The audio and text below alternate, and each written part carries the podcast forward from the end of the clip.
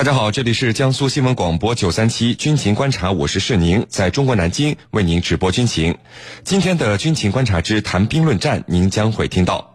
中国空军首次同时实施绕台湾岛飞行和进入日本海飞行。此外呢，我们还将和您关注以色列军队在叙利亚边境地区集结部队，是否有可能打入叙利亚本土呢？我们的军事评论员稍后将会为您详细解读。在谈兵论战之后，我们的评论员将会回答居民朋友们在大蓝鲸社区是您的朋友圈里所提出的问题。好，首先进入到今天的军情观察之谈兵论战。您接下来将会收听到的是军情观察之谈兵论战。好，今天的军情观察之谈兵论战呢，我们邀请到的两位军事评论员分别是解放军国防科大国际关系学院的陈汉平教授和北京的周成明先生。两位呢，来和我们的军迷朋友们打一个招呼。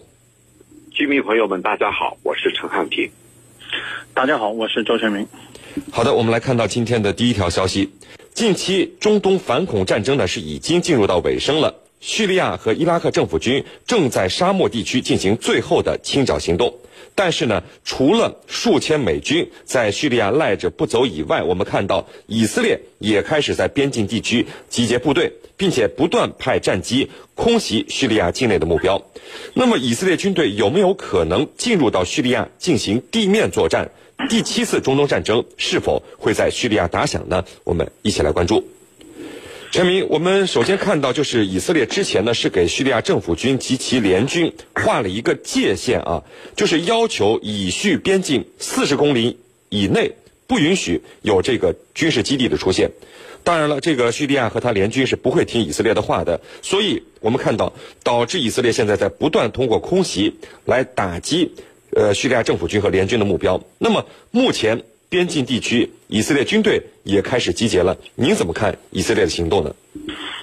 首先，我们应该看到啊，这个在整个这个呃叙利亚这个巴沙尔政权跟这个自由军和伊 伊斯兰国在作战的过程中，那么以色列军队的行动是始终没有停止过。一方面呢，这个是以色列是为了这个呃是就是把这个他最新的这个 F 三十五战机进行这个啊实战的一个训练。那么这是一方面，另外一方面呢，他也是啊试图是借着这个叙利亚这个出现了这个问题，那么希望是要想要在这个啊背后捅一捅刀子，那么来占一些便宜。因为毕竟以色列和和这个叙利亚在高原高地的问题上，那么还是存在着很多呃纷争的。那么所以。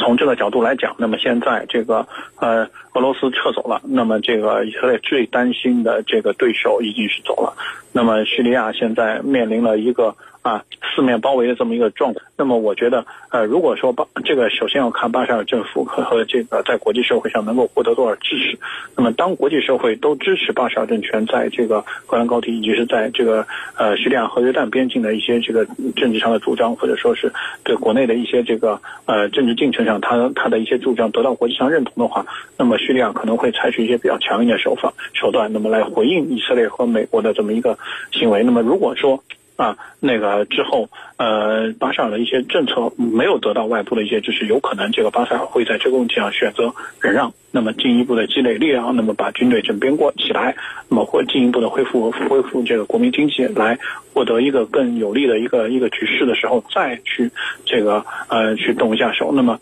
从目前来讲，那么美军和以色列军队的这个作战能力是远要超过巴沙尔巴沙尔军队的。那么巴沙尔目前他使用的这个武器，那么还主要是二代的，尤其是空军的，比如说像索尔斯啊、双二啊这样的飞机呢，就是第二代飞机。那么呃，美，这个美国和以色列呃都已经开始用使用第四代的，是是叫西标或者第五代的。比如说，美国已经在这个伊拉克和叙利亚使用过 F 二十二战斗机，那么以色列也有 F 三十五战斗机。那么这个整个局势从目前来讲还是比较不利于这个呃这个这个叙叙利亚目前的状况的。那么未来需要看巴沙尔政府怎么样去运筹帷幄，来在这个整个中东局势上寻找到一个比较好的一个一个姿态。来这个迎接这样一个新的一个危机。那么对于另外一方面呢，对于以色列来讲，那么他在这个耶路撒冷问题，呃爆发以后，尤其是宣布耶路撒冷是他的首都之后，那么他也希望要把这个问题给推出来，来转移自己的矛盾，那么不希望自己成为整个中东国家的众矢之的。那么这个是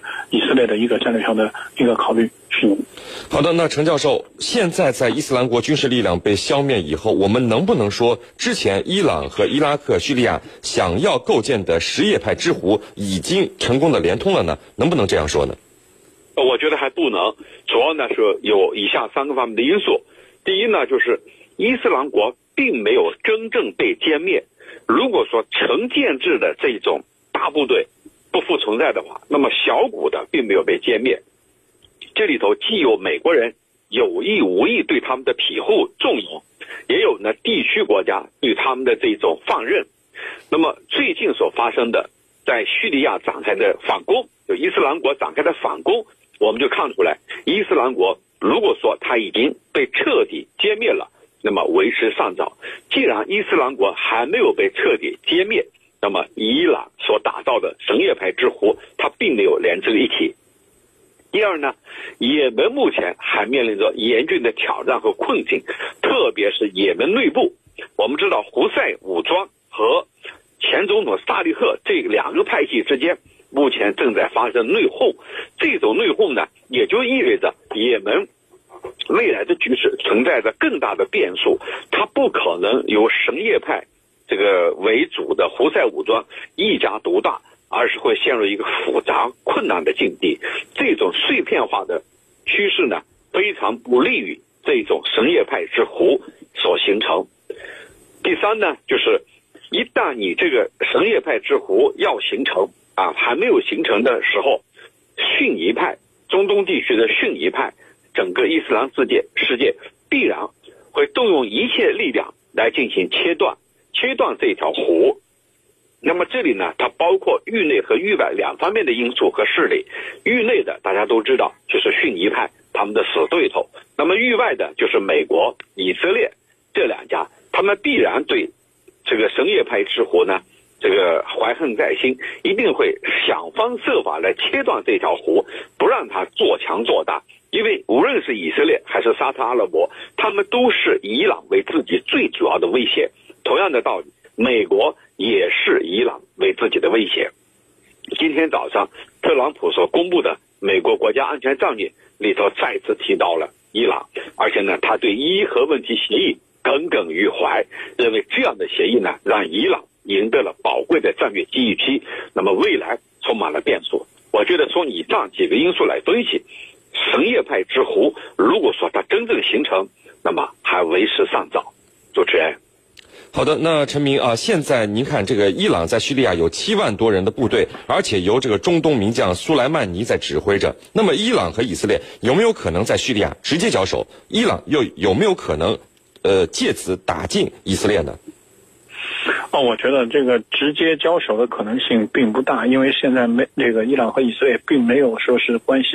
就是糟糕到就是一定要这个兵戎相见这么一个地步。我更多的会认为是这个这个伊朗会通过革命卫队，他们也会去扶持一些武装派别，那么通过这样的武装派别来这个给这个以色列的扶持的一些这个武装派别去进行这种代理人上的这个呃争夺，那么会出现一些比较乱的这么一个呃。战乱，那么这个可能会在叙利亚或者甚至是在伊拉克，那么形成一个一一股新新一轮的这种啊军事上的冲突，或者说是一些这个呃冲突。那么这种冲突有可能会引起新的战乱，那么中东的局势会变得越发的不可控。那么所以说，在这个局势下，那么实际上是国际社会应该是向双方去施加压力，是在未来能够形成这个一定程度的双方的妥协，那么把这个和平进程推推动下去，可能会是未来一个比较好的一个选择。是您。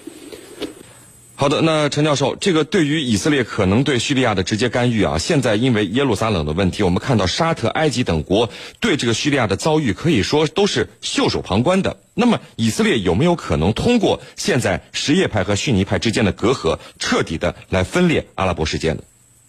我觉得这样的可能性不大。那么在历史上，它也体现了这一点。那一方面呢，就是说，我们假设有两对矛盾，一对矛盾是逊尼派。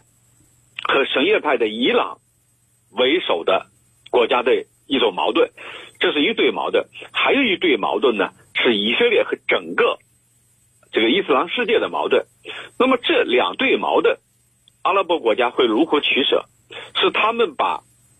和伊朗的矛盾作为主体，还是和把以色列的矛盾作为主体？那么我个人认为，他们一定会把和以色列的矛盾作为主体。那么这就是说，整个阿拉伯世界啊，伊斯兰世界会把他们之间团结起来，来一致对付以色列。这在历史上是有先例的，比如几次中东战争，我们都看出来了。那么第二呢，就是伊朗他会利用这样一个非常难得的机会，来扩大以色列跟整个伊斯兰世界的矛盾。你比如说前两天，土耳其宣布要在耶路撒冷设立自己的使馆，那么这种做法呢，很有可能就会让伊朗有机可乘，因为呢，这样的话会把整个这个伊斯兰世界和以色列的矛盾凸显出来。把它变成一个主要矛盾，从而呢，把伊朗和伊斯兰世界的矛盾变成一个次要矛盾。因此，这种割裂，我认为是不存在的。他们必然会携起手来，团结一致，来共同对付以色列。而以色列呢，也会进一步加大他的军事实力，来应对他所面临的各种各样的威胁。我们注意到这些天来，以色列把他的这个所有的军队和准军事部队。全部动员起来，那么就是来应对各种各样的威胁。不管怎么说，这样的做法呢，反而使伊斯兰世界可能会团结起来，来一致对付以色列，对付美国。主持人，好的，那各位不要走开，接下来呢是半点广告时间。在简短的半点广告之后，我们将和两位军事评论员一起来和大家聊到今天军情观察之谈兵论战的另一个话题。每一天，每一分，每一秒。在世界的每一个角落，都在发生着许许多多的新闻。我们为您网罗天下大事，给您一道最新、最快、快、最全面的新闻资讯大餐。传递资讯，传扬正气，传承文明。江苏新闻广播 FM 九三七。